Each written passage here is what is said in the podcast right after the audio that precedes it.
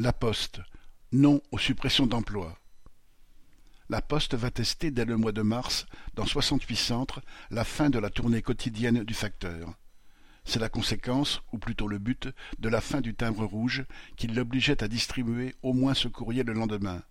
Cette mesure serait ensuite généralisée partout.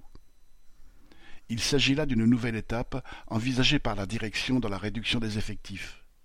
Depuis 2013, soixante mille postes ont déjà été supprimés, essentiellement par le non-remplacement des départs en retraite, lors des restructurations qui se succèdent en moyenne tous les dix-huit mois.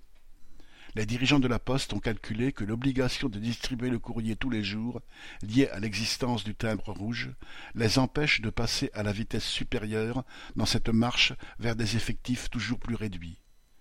Ils ont donc choisi de s'en affranchir avec l'accord du gouvernement la fin de la tournée quotidienne pourrait entraîner quinze mille à vingt mille suppressions d'emplois. À celles qui toucheraient les facteurs s'ajouteraient celles effectuées dans les centres de tri et aussi dans tout le réseau de transport du courrier. Une nouvelle saignée est donc programmée par la Poste qui cache cet objectif derrière des alibis plus que douteux.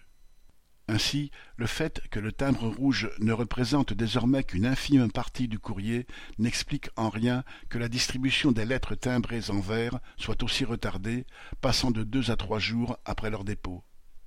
De même, la diminution certes réelle du courrier papier remplacé par Internet ne justifie pas la restructuration et leur cortège de suppression d'emplois. Celles-ci vont bien au-delà de cette baisse de trafic sans cesse invoquée par la Poste et, à chaque restructuration, les tournées s'allongent, les facteurs y arrivent de moins en moins et les délais de distributions annoncés aux usagers deviennent de plus en plus théoriques. Et que dire de l'alibi écologique débité à longueur de publicité, moins de tournées représentant un prétendu gain pour l'empreinte carbone? Les dirigeants de la Poste veulent se débarrasser d'une branche et de ceux qui y travaillent, le courrier, dont ils disent qu'elle leur fait perdre de l'argent. Ils veulent développer celle qui rapporte plus, colis, banque, logistique. Mais cela ne veut pas dire pour autant embaucher dans ces dernières, comme le montrent les mouvements des sans-papiers qui trient des colis dans des conditions lamentables pour des filiales de la Poste. Face à cette nouvelle saignée qui se met en place, les postiers devront se donner les moyens de faire reculer leur direction. Daniel Mesla